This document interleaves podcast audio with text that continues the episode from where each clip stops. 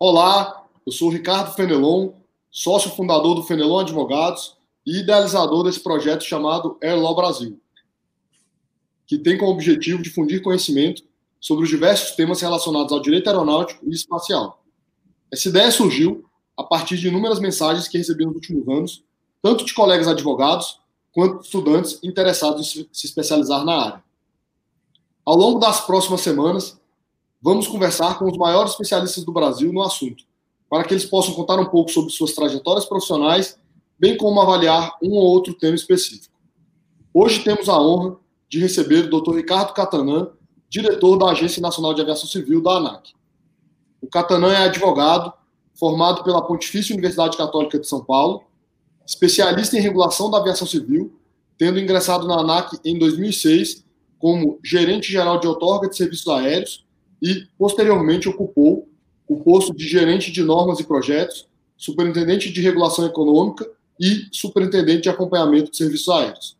Foi assessor jurídico na Infraero e assessor de ministro do STJ. É membro do painel de regulação do transporte aéreo da OAS, da Organização de Aviação Civil Internacional, e membro da Comissão Especial do Senado da reforma do Código Brasileiro de Aeronáutica. Diretor Catanã, seja muito bem-vindo ao Airlaw Brasil. Muito obrigado por ter aceitado o nosso convite.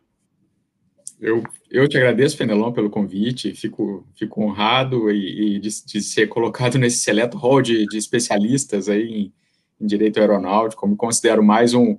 um operador do direito aeronáutico e tenho aprendido aí aos trancos e barrancos com os desafios ao longo de, desses anos lá na, na agência. Mas muito obrigado pelo convite. Eu espero ser de trazer aqui é, informações úteis para quem, quem, quem esteja interessado e quem milite aí na área. Obrigado aí pela presença. Para nós é realmente é uma honra. Vamos. O bate-papo aqui é sempre muito informal, né? Inicialmente, é, nós gostaríamos de saber um pouco mais sobre sua carreira no mundo da aviação. Não só na ANAC, mas também se, por exemplo, na faculdade você já imaginava que iria trabalhar com tantos temas relacionados ao direito aeronáutico? É, de jeito nenhum, Fenelon. Na, na faculdade, eu não, isso não, me, não passava pela cabeça e eu, eu sequer conhecia o, o, ramo de direito aeronáutico, né? Isso não foi tocado lá nas cadeiras, pelo menos. É, a minha especialização no, no final de curso foi em direito comercial, direito internacional, e ali eu tive contato com alguns, alguns pontos que foram até de, de, de alguma valia é, ao trabalhar com, na, na aviação. É, mas, de fato, é, eu só vinha ter contato quando recebi o convite em 2003 para trabalhar na Infraero, e ali já comecei a ter contato com, com o mundo da aviação, que, que, que desde antes de criança, né, eu acho que isso é muito comum em quem acaba vindo trabalhar no setor, tem alguma paixão ali dos, dos tempos de garoto, e, e eu acho que isso casou, né, essa, essa paixão com, com esse novo ramo profissional que eu, que eu vim desempenhar. Então, eu tive a oportunidade de, de, de participar dos quadros, ser convidado né, para fazer parte dos quadros da agência desde o seu nascimento.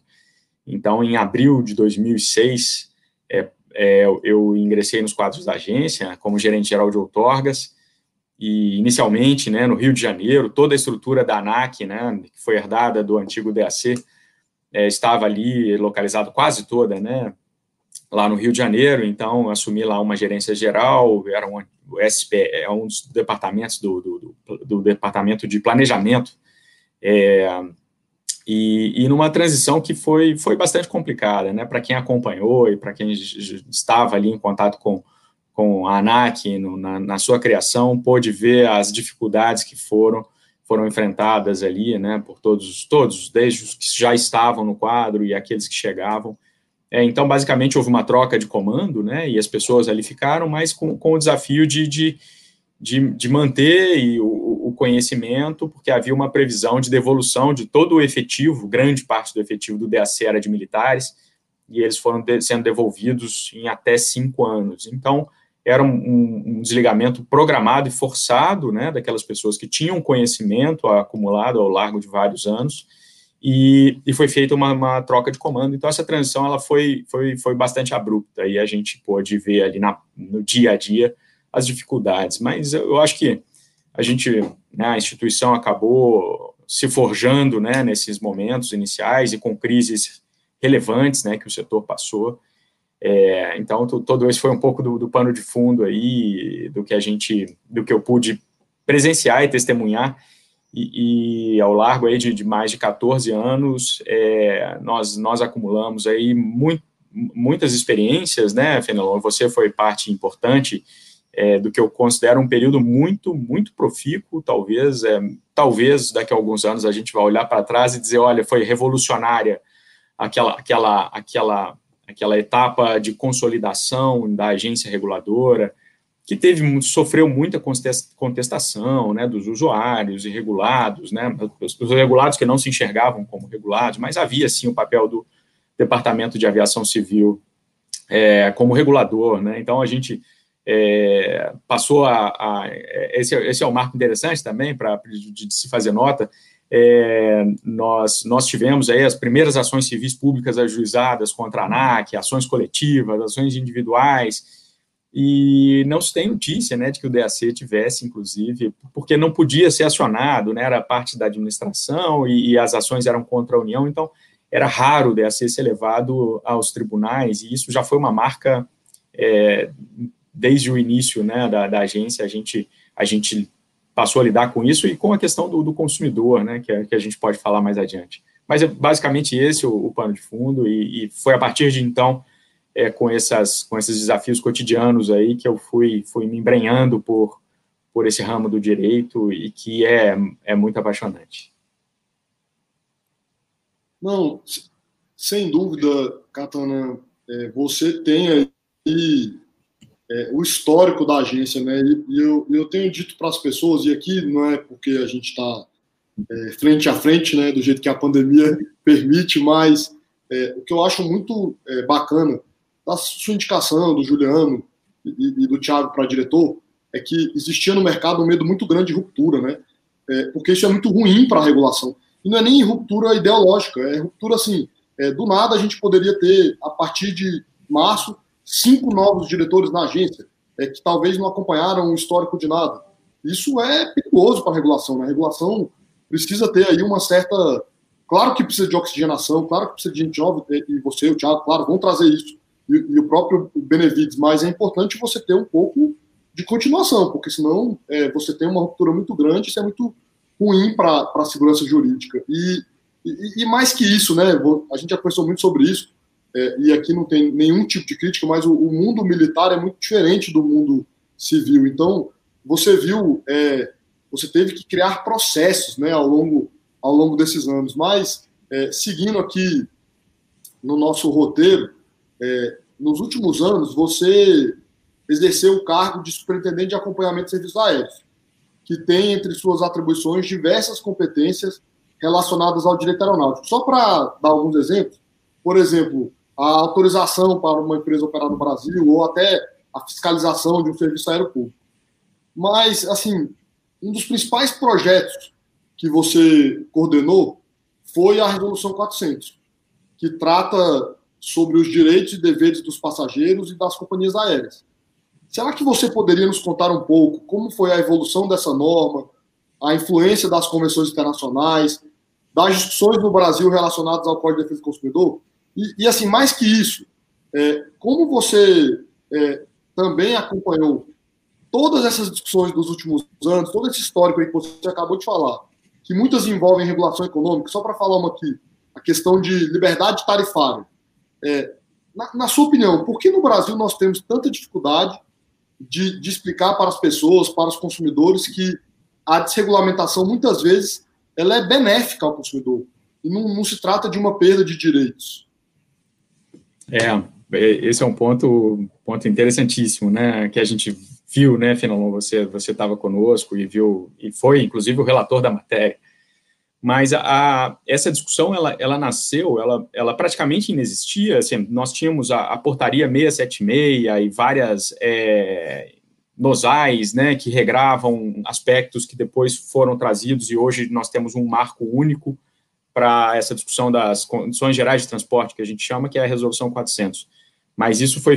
foi sendo feito em etapas, né? E a etapa talvez mais crítica de todo esse processo foi ali em 2010, é, quando alguns anos antes ali nós tivemos o, o, os acidentes, né, o acidente da Gol e o chamado caos aéreo, né, uma série de, de motivos, um crescimento aí, é, enfim, bastante elevado do setor, pressão sobre a infraestrutura aeroportuária, e tudo aquilo foi um caldeirão que culminou assim, com problemas é, é, atinentes a, é, a enfim, outros aspectos da aviação que não estão, inclusive, é, com, com a agência, mas tudo isso culminou com o caos aéreo e a gente viu toda essa repercussão. E, e um, uma das facetas, é, no, houve o ajuizamento de uma ação civil pública pelo Ministério Público de São Paulo, é, PROCON São Paulo, inclusive, e na Justiça Federal lá de São Paulo. E essa ação versava que eles, a intenção da ação ajuizada era acabar que a ANAC adotasse, era contra a agência que a ANAC adotasse alguma medida que viesse a, a acabar com atrasos e cancelamentos, melhorar os, o atendimento aos consumidores. E, e, e, como é extremamente difícil né, atacar esses problemas de uma, de uma, enfim, seja por meio de regulação, quanto mais por uma tutela judicial, é, nós chegamos num ponto da discussão e a gente tentando fazer essa discussão dentro da agência e tentando trazer uma modernização da regulação que estava vigente ali, aquela portaria 676, é, e fazendo isso junto com o judiciário, nós chegamos a um ponto em que a desembargadora, ela, ela, ela deu um ultimato, falou assim, olha, vocês editam uma, alguma, alguma regulação sobre o assunto, ou eu vou normatizar isso por sentença. Então, foi nesse contexto que nasceu a, a resolução 141, né, que foi a primeira, editada ali em 2010, e, e nesse sufoco, é, e depois disso, nós, nós fomos fazendo os estudos aí que, que culminaram na edição da, da Resolução 400, a tão conhecida Resolução 400. É, e que trouxe aí, né, a gente buscou revolver e foi extremamente desafiador, e tem sido até agora, né, Fenelon, a gente tem volta e meia que, que, que vira público explicar os propósitos, explicar e, e, e, quais são as, os, os efeitos já verificáveis, inclusive, dessa dessa desregulação, houve uma grande desregulação, mas a gente continua regulando uma série de aspectos ali que muitas vezes são esquecidos, mas ainda ainda é uma regulação bastante preditiva, né, que estabelece uma série de direitos e garantias, e, e que o que foi mais ou menos um trade-off, né, que a agência colocou, dada, dada a necessidade que a gente vislumbrou de alguns pontos importantes, de promover essa desregulação que você mencionou, a questão das franquias de bagagem, eu, eu, eu tentando responder a sua pergunta, assim, né, porque tanta dificuldade, eu acho que isso, isso tem, tem questões é, jurídicas aí, né, o marco legal, é, dizer que, pode, pode parecer que não, mas na, na minha opinião, eu acho que a, a lei estabelecer, e isso deriva da Constituição, e a lei dizer que o transporte aéreo regular, ele está sujeito a uma concessão, isso em tese invoca a, a lei de concessões, que diz sobre modicidade tarifária, é, universalização dos serviços, como se fosse um serviço público, estricto senso, né, aquele prestado pelo Estado. E a gente sabe que na aviação não é assim, né? O Estado, o governo não põe um centavo nas empresas. Óbvio, vamos ver a pandemia agora, maior crise histórica da, da aviação é, nacional e global, e a, ainda as empresas não, não, não, não tiveram nenhum socorro do governo. Há quem diga que isso é bom, inclusive, né? É, mas sem, sem entrar nessa, nessa questão, é, eu, eu, eu, menciono isso porque é, é, um setor de capital privado, concorrencial, há poucas empresas, mas é extremamente con, con, concorrido, né, esse, esse setor, por, por, uma série de indicadores que a gente vê, é, e, e, não, não há equilíbrio econômico-financeiro desses contratos, e então, assim, eu acho que essa, essa questão, ela, ela meio que fica impregnada na cabeça do, do, do dos órgãos de controle, do Ministério Público, da própria sociedade, do julgador que, quando vai apreciar alguma demanda, e do próprio Congresso, né, quando a gente vê muita discussão lá sobre preços abusivos e, e a, a, a, liberdade de, de, oferta que a própria lei garante, mas ela, ela, muitas vezes, esses dois pilares que a gente chama hoje da, da regulação econômica do setor, que são a liberdade de oferta e a liberdade de preços, né, eles são contestados e são criticados mesmo dentro do Congresso Nacional. Inúmeras vezes a gente teve que estar lá e explicar que esse modelo que a gente chegou hoje ele é de, deriva, não, não, é, não é uma invenção brasileira, mas é uma evolução de todo o setor é, de todo o transporte aéreo em, em, âmbito global para esse modelo livre, em que as empresas elas têm melhores condições do que quaisquer governos de identificar onde há demanda, qual, qual a estratégia de precificação mais eficiente para trazer mais pessoas para dentro do transporte aéreo, oferecendo as, tarefas, as tarifas que hoje são, são vistas aí nas empresas low cost, estão cobrando menos de quem consegue se programar, viajar antes, com regras tarifárias mais estritas para evitar que essa pessoa que comprou com antecedência desista e a ocupação da aeronave seja menor. Então, to, toda essa, essa, essa expertise, né, que a gente chama de gerenciamento tarifário, é, é, é, é bem peculiar do setor e outros setores da economia é, vieram na mesma esteira, hotelaria, né, passou a copiar desse modelo também para conseguir alcançar taxas mais altas de ocupação dos hotéis. Você compra com antecedência, uma tarifa não reembolsável, você tem, tem uma tarifa mais barata. Então, é, isso, isso é bastante interessante de ver essa evolução que o Brasil chegou para estarmos nesse ponto. Então, eu, eu, ressalto assim, tem, tem um aspecto cultural, né, da gente, a gente ser acostumado a pedir muita regulação, foi muito curioso ver em todo esse processo consumidores reclamando, não, mas a gente vai estar tá, tá perdendo direitos, né? E a nossa toda a tentativa da agência de, de traduzir essa desregulação era que as, o consumidor ganharia em, em, possibilidades de escolha, né, por, por, novos serviços e que colocar ali um, um, um batente com mínimos, mínimos, garantias mínimas estabelecidas como direitos, na verdade isso tinha o efeito perverso de diminuição da concorrência. Então, quando a gente tira isso, e meses depois, eu diria dias depois, inclusive, a gente já começa a ser procurado por empresas low cost, ultra low cost, inicialmente como é, empresas estrangeiras vindo para o Brasil, isso já demonstra por si só o acerto da medida, né? São empresas que necessariamente, que inventaram né, essas, as ultra low cost, inventaram esse modelo aí de, de cobrar né, de forma atomizada por uma série de itens e com isso conseguindo oferecer uma tarifa extremamente barata para aquele passageiro que queira só ir de um ponto A para B e todos os outros itens que antes eram agregados, né, bundled, eles, eles passam a ser oferecidos separadamente. Então, essa, essa foi, de fato, uma, uma discussão aí que durou, tem durado muitos anos, mas eu não tenho dúvidas do acerto da medida, é, depois que esse, as empresas ultra low cost, que elas entrem agora, a nossa expectativa é essa, também a pandemia foi um banho de água fria nesse, nesses planos, né, a gente já vinha vendo empresas estrangeiras com a proposta de se estabelecerem no Brasil, mas a gente espera que no futuro próximo isso possa acontecer e que, e que isso demonstre aí o, o, acerto da medida, né, a, a, discussão ficou muito centrada em preço e, e infelizmente, né, a mídia né, bateu muito nisso, ah, foi prometido preço, aí pronto, porque o preço não caiu, é, é, parece, pareceu que a medida era, era, era, era ruim para o consumidor e assumir a medida, quando, na verdade, a precificação disso, do, da, da, tarifa de, de, de, transporte aéreo, ela depende de outros fatores fundamentalmente, né, principalmente como dólar, câmbio, petróleo, câmbio, e, e enfim, é, essa, essa discussão aí está aberta, mas mas eu não sei se eu respondi sua pergunta e deixei alguma outra questão em aberto. É, é, da, da, talvez, é, e seja interessante dizer, para além da, dessa discussão que a gente viu, né, da desregulação que foi feita,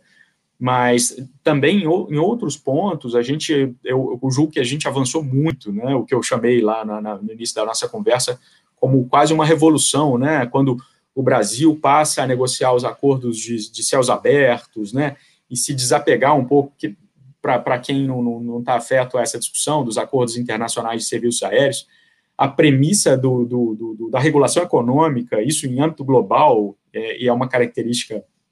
que, enfim, deriva de, de, de, de, uma série de fatores, né, da forma como o transporte aéreo internacional foi estabelecido, que basicamente a premissa é tudo é proibido. Um voo de um país ao outro é proibido, exceto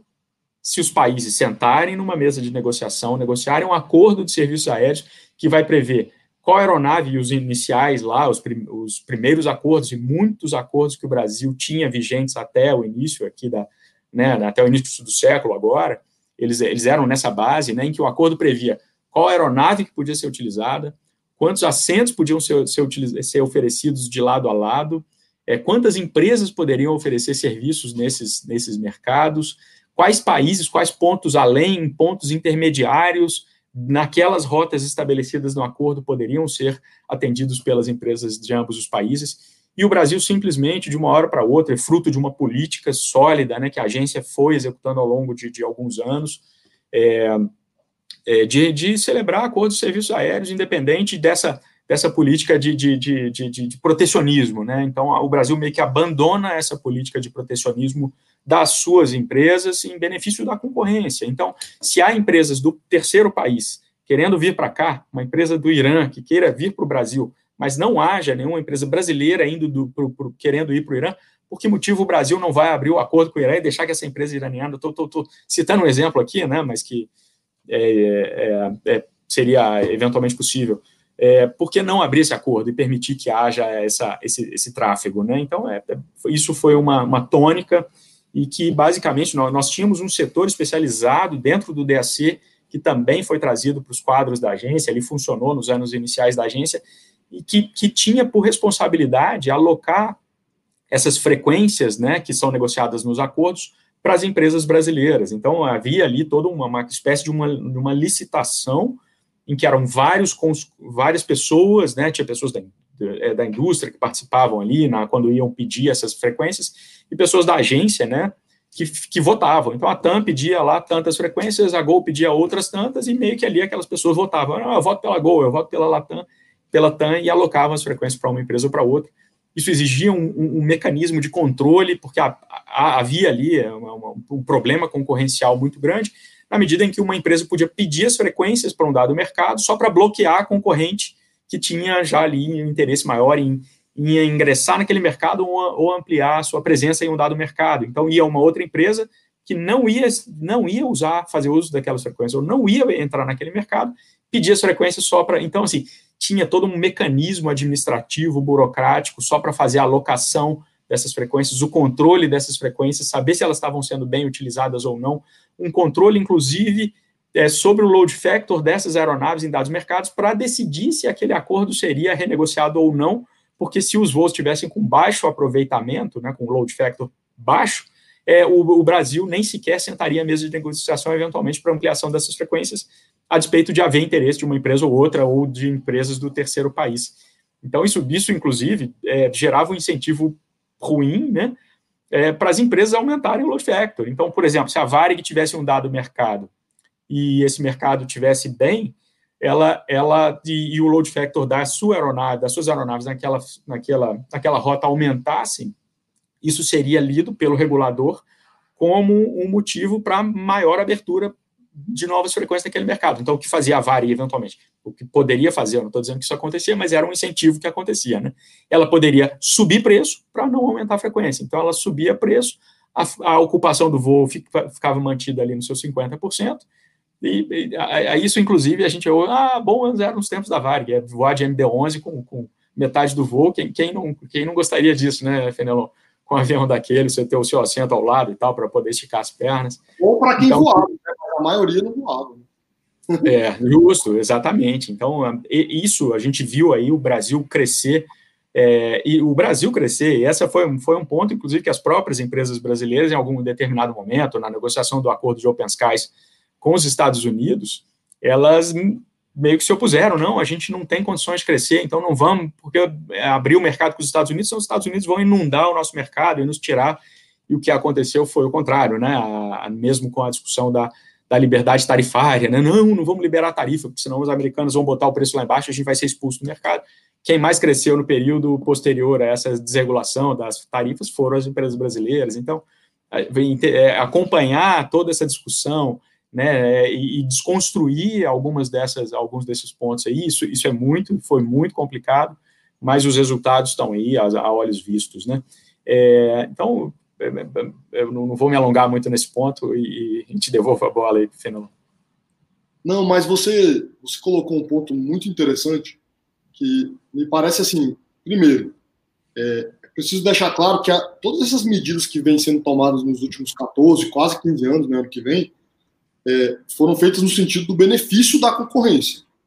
E isso é muito importante. E, e eu acho que há uma dificuldade, assim, é uma, uma, falha de percepção, porque o mercado é muito ativo, é muito intenso. Por exemplo, é, tudo que estava se pensando até fevereiro desse ano já mudou tudo com a pandemia. Você vê aí, aí tem, tem, quando eu falo também de dificuldade de percepção, é, como hoje só tem gran, três grandes companhias aéreas, talvez as pessoas é, pensem, ah, não tem concorrência porque só tem três. Não, claro que seria muito melhor se tivessem outras muitas, mas tem muita concorrência assim. A própria crise mostra isso, né? Cada empresa buscou aí a sua sobrevivência financeira de uma forma completamente diferente, em negociações diferentes. Mas, enfim, é,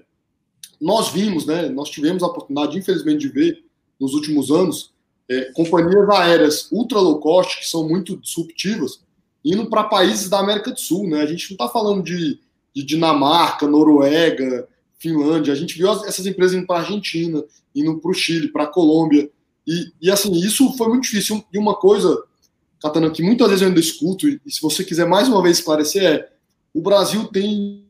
liberdade tarifária, tem liberdade de rota, tem é, agora 100% de liberdade do capital estrangeiro, né? As pessoas ainda não entendem isso. Eu ainda escuto hoje em dia, pô, mas aí a gente vai ter que pedir a rota para a ANAC.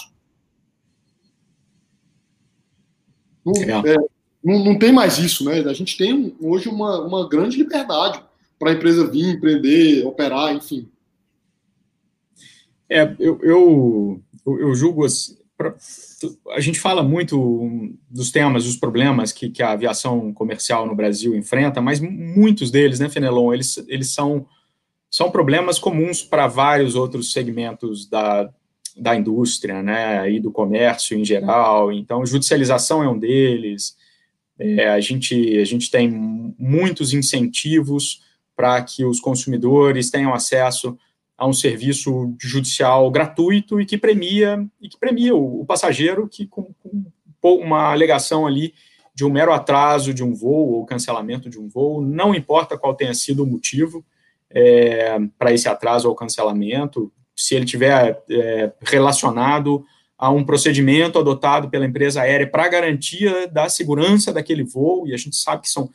vários, uma miríade de fatores aí que tem que ser têm que ser operacionalizados para que o voo aconteça de uma forma segura, né? Então, não importa o que, esse, esse, consumidor ele tem um incentivo de ir ao judiciário, porque ele tem sido premiado aí ao longo dos anos. Com... Então, assim, é, é, são, são vários fatores que vão desde questões trabalhistas, fiscais, a dificuldade de se importar bens, serviços, equipamentos, peças de aeronaves, é, o que torna o, Brasil é, explorar serviços aqui um desafio muito grande. Você mencionou, né, que a gente tem visto aí os planos de várias empresas low cost. Nós tivemos oportunidade de, de alguns colegas da agência de estar em contato com grupos de, de empresas ultra low cost estrangeiros é, para discutir o mercado brasileiro e, e, saber deles quais são as, de, as demandas e necessidades, enfim, por que, que esses grupos não, não, não, nunca demonstraram aí apetite pelo nosso mercado. E, para nossa surpresa, a resposta era: não, a gente estuda o Brasil há pelo menos uns 10 anos, mas vocês, vocês têm que fazer isso, isso, isso, e o que eles colocam não é nenhuma surpresa, são demandas que a nossa indústria aponta historicamente. Então, assim, tem, tem uma série de desafios que tem que ser endereçados, que não estão no campo regulatório, né, e o que tem sido possível fazer, você sabe bem disso, aí na, na regulação, a agência tem tentado dar cabo de uma agenda, uma pesada agenda, cujo foco é promoção da concorrência, retirar barreiras à entrada, gerar contestabilidade, então, tudo, tudo isso a gente tem tentado endereçar na medida possível, e não estou dizendo aqui que tudo já foi resolvido, há alguns aspectos ainda que precisam ser melhorados, a própria resolução 400, como eu disse, ela tem alguns pontos ainda muito, né, muito é, prescritivos, né, que talvez é, não sejam aqueles tidos por ideais por uma empresa do modelo ultra low cost, por exemplo, né, então tem, uma, tem questões ainda que, que vão, vão ter que ser discutidas, e, e, a gente já sabe de antemão que vão ser lidas eventualmente de uma forma ruim é, pelos grupos de, de, de, defesa do consumidor, eventualmente. Ah, vem a ANAC com mais desregulação, mas a gente vai ter que abrir essa discussão, inevitavelmente, se a gente quiser concorrência. Né? Agora, tem outros pontos que, que têm sido endereçados pelos governos junto ao legislativo, e é, mas eu, eu acho que para a nossa, não sei se é, é, é, é ruim dizer isso, mas para a nossa sorte em termos a gente tem muita gordura para queimar, né? Então, assim, num contexto de pandemia, um mercado gigantesco, um mercado potencial gigantesco como é o Brasil, se nós fizermos algumas reformas pontuais, a gente tem chance de, de crescer mais do que a média, mais do que o, o restante dos países. Então, eu acho que esse momento de pandemia é, é a oportunidade da gente fazer essas discussões e promover essas mudanças. O governo há pouco lançou o programa, né, apoiado aí pela, é, pela, pela ANAC, pelo Ministério da Infraestrutura, do Voo Simples, é bastante interessante, traz mais uma lufada de, de, de, de burocratização para facilitar a vida do, do, do, aviador, do empresário pequeno e médio, mas há uma série de medidas aí que estão também no nosso radar para endereçar outros problemas que, que vão trazer mais, mais concorrência né, na nossa visão.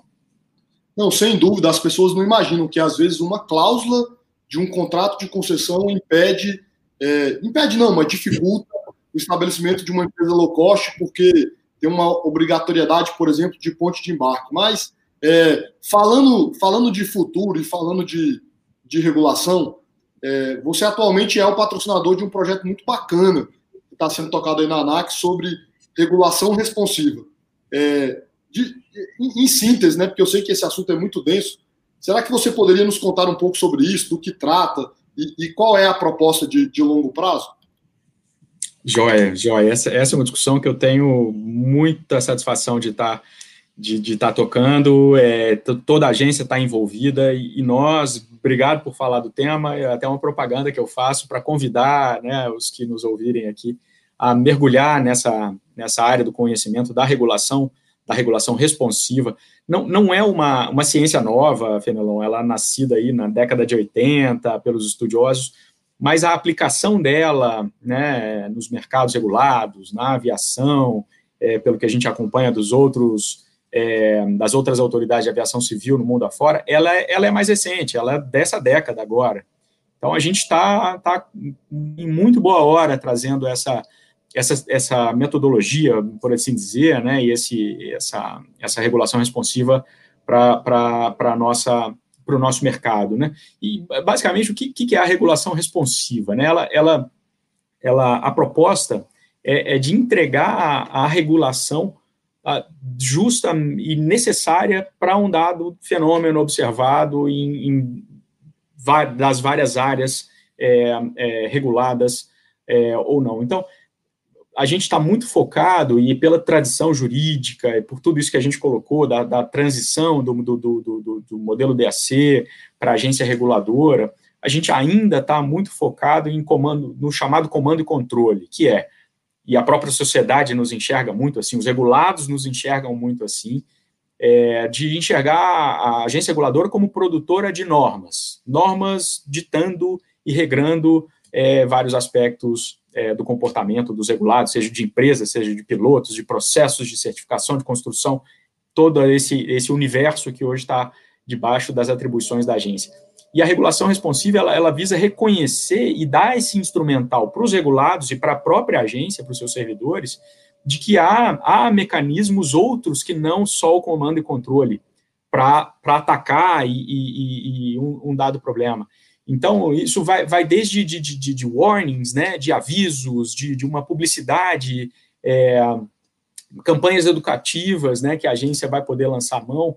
é, e que isso pode prescindir, eventualmente, a agência vai poder prescindir de um dado regulamento. Então, para um, um, dado setor é, que, que editar um regulamento pode ser alguma coisa muito pesada, pode ser, inclusive, impenetrável para aquela pessoa que está ali, é, a abordagem da agência vai ser campanhas educativas, vídeos, uma aproximação. E é claro que, que a gente não, não abre mão, eventualmente, e é o ápice dessa pirâmide, né, dessas medidas regulatórias, de, do comando e controle, e, e que traz por um, por um como contraposto é, necessário, quase, do comando e controle, que é a punição. Né? Então, a gente, quando for necessário escrever uma regra pre prescritiva para questões de segurança, talvez isso, isso seja inescapável, é, o, a, o descumprimento disso é, para o agente, eventualmente, que, que, que age ali na, na, nas lacunas do regulamento, buscando só sempre fugir da, da, da, da aplicação daquele regramento, ou que repetidas vezes, aí a gente vai analisar o histórico daquele regulado, né, que, que repetidas vezes, de forma intencional e de má fé, ele descumpre aquele regulamento, aí a punição tem que ser pesada. Mas, por outro lado, para aquele outro regulado, que tem um histórico de bom comportamento, que não foi pego numa ação de fiscalização, mas que ele próprio, e o nosso, há um programa, o PSOE, SGSO, que tem essa premissa né, de resgatar a cultura justa. Então, se o próprio regulado vem e reporta uma condição que eventualmente até venha ferir aquele regulamento que é existente, mas ele, ele reporta e ele diz: olha, eu estou fazendo isso aqui para corrigir, e a, e a, ANAC depois vai e, e, e, tem um acompanhamento dessas medidas que ele próprio se dispôs a tomar. Então, isso, isso gera é, aproximações diferentes a depender de cada regulado e da intencionalidade, do histórico de comportamento, e, e não tratar esse regulado que reportou essa condição da mesma forma que aquele outro regulado que intencionalmente vive as brechas dos regulamentos, tentando fugir, tentando ludibriar a agência reguladora. Então, para um aplica a punição e para outro um mero acompanhamento e tudo mais, e claro que isso é, um, é, um, é bastante dinâmico. Então, eu, eu, acho que a gente tenta com isso corrigir, Fenelon, o que, pela nossa percepção, eu acredito que você tenha visto isso também quando esteve na, na agência, que é a, a, agência muito centrada, assim, muito é, extremamente centrada e, e, usando muito do mecanismo de, de punição, de comando e controle e de punição. Descumpriu a regra, a regra está escrita ali, descumpriu a regra, toma aqui seu auto de infração. Não importa o contexto, não importa essa intencionalidade, a gente quer sair disso um pouco, trazer o regulado para o nosso lado. A, a, um dos estudiosos, inclusive, é uma, uma, uma para quem quiser fazer a leitura, é Brightwaite, é, foi quem inventou praticamente essa, essa teoria da regulação responsiva. É claro que vem, vem sendo é, evoluída e aperfeiçoada por vários outros estudiosos, mas ele tem um texto que ele analisa a aviação. Por que, que a aviação é um modal de transporte mais seguro que existe? E a conclusão que ele chega é porque a aviação, desde os seus primórdios, aplicou é, essa teoria, da, sem saber eventualmente, mas aplicou a, a regulação responsiva desde o seu nascimento porque os pilotos tiveram sempre a possibilidade de reportar, pilotos, operadores, empresas, reportar essas condições inseguras que não, não foram usadas, né, é, para punição, mas para se melhorar os estándares e os requisitos e os padrões de segurança. Então, é, é, é basicamente, linhas gerais, desculpem, ah, eu não, não, sou um grande estudioso do assunto, mas é só para dar um panorama e mesmo convidar todo mundo. Eu acho que regulados, é fundamental que os regulados estudem o assunto, os operadores do direito, né, que hoje são responsáveis pela, por representar as empresas e, enfim, vários setores junto à agência, entendam e embarquem conosco nessa, nessa nova é, análise né, e discussão sobre regulação, porque eu acho que a gente tende a sair uma, uma, agência reguladora, um mercado melhor ao final de todo esse processo, que é perene. Né? A nossa ideia é que isso seja agora um, algo que vá gerar uma capacitação não só dos regulados, workshops, seminários, mas principalmente dos próprios servidores da agência. Parabéns, um, um projeto espetacular e que tem muito potencial para separar quem, quem opera bem de quem opera mal e, e, de tirar essa mentalidade de não que isso seja feito, mas assim a gente sabe que multar por multar não melhora o mercado, não melhora as empresas. Então assim muito legal, boa sorte, sucesso aí nesse projeto. É, diretor, sempre no, no final aqui do, do nosso bate-papo, a gente pede para vocês que têm bastante experiência no mercado, se, se há algum conselho, alguma dica para estudantes, para colegas advogados que têm interesse em se especializar na área, o que eles poderiam fazer, o que eles poderiam é, estudar, seja uma língua estrangeira, seja um site, qual, qualquer dica. Eu, eu, eu, eu gosto muito de acompanhar as notícias do, do sobre aviação, né, Fenelon? E a gente madrugada fora, de repente um está mandando para o outro, é bastante interessante isso, acompanhar ali o que está se passando no mundo inteiro. É, é, é importante para o operador do direito conhecer isso, para os estudantes, quem está ingressando aí no mundo do direito aeronáutico. Eu, minha, talvez a minha recomendação é, principal, dentre outras várias que eu poderia, é olhem, olhem o mundo, estudem regulação, estudem o que um país está fazendo sobre um dado aspecto, seja questão de regulação econômica, tentem entender o que está acontecendo na Índia, e é uma discussão corrente, só para dar um exemplo, na Índia que está discutindo preços abusivos e quais são os efeitos disso para o mercado.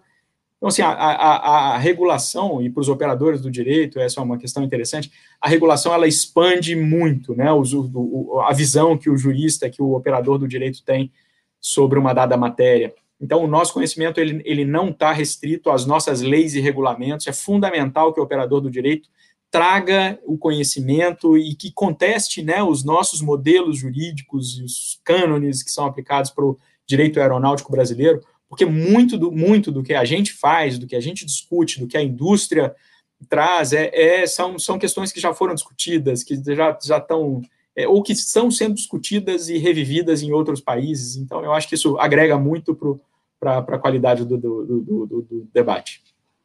Pô, que, que dica sensacional e que ainda não foi sido colocado aqui. Porque às vezes a gente, advogado, tem muito esse cacoete, a gente fica muito focado. Ah, estuda o código, estuda a norma. Não, meu filho, estuda isso, mas se você não entender o que está acontecendo, não adianta nada estudar a norma, né? Muito Exato. obrigado. Abre, abre a sua cabeça, né? Abre a cabeça para novos modelos e acho que isso é interessante. Diretor Ricardo, que honra, viu? Muito obrigado aí pela presença. Voto sempre, tenho certeza que ainda temos muito assunto.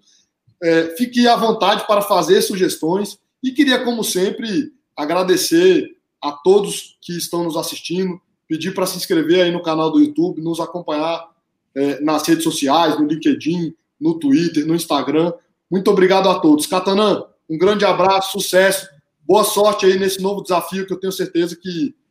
vai ser muito bem sucedido.